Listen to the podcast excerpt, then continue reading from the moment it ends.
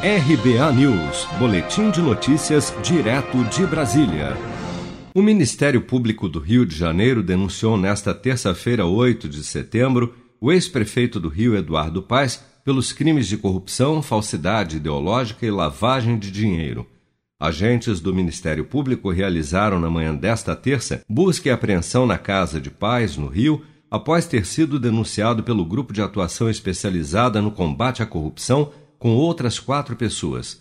O ex-prefeito do Rio de Janeiro, Eduardo Paes, tinha uma vida de luxo bancada com dinheiro público. Segundo os investigadores, durante seu mandato, Paes tinha suas contas pessoais pagas pela prefeitura, que incluíam desde gastos com carnes nobres e decoração até fretamentos de jatos executivos.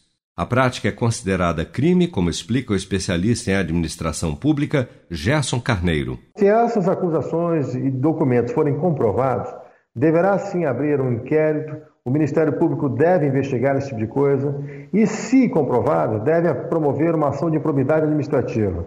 As penas, quando causa dano ao erário público, elas podem desde a suspensão dos direitos políticos Aí depende qual conduta ele vai entrar. A regra do que eu estou explicando aqui é de 5 a 8 anos. A defesa de Eduardo Paes disse por meio de nota que o candidato à Prefeitura do Rio está indignado por entender que a operação é uma tentativa clara de interferência no processo eleitoral.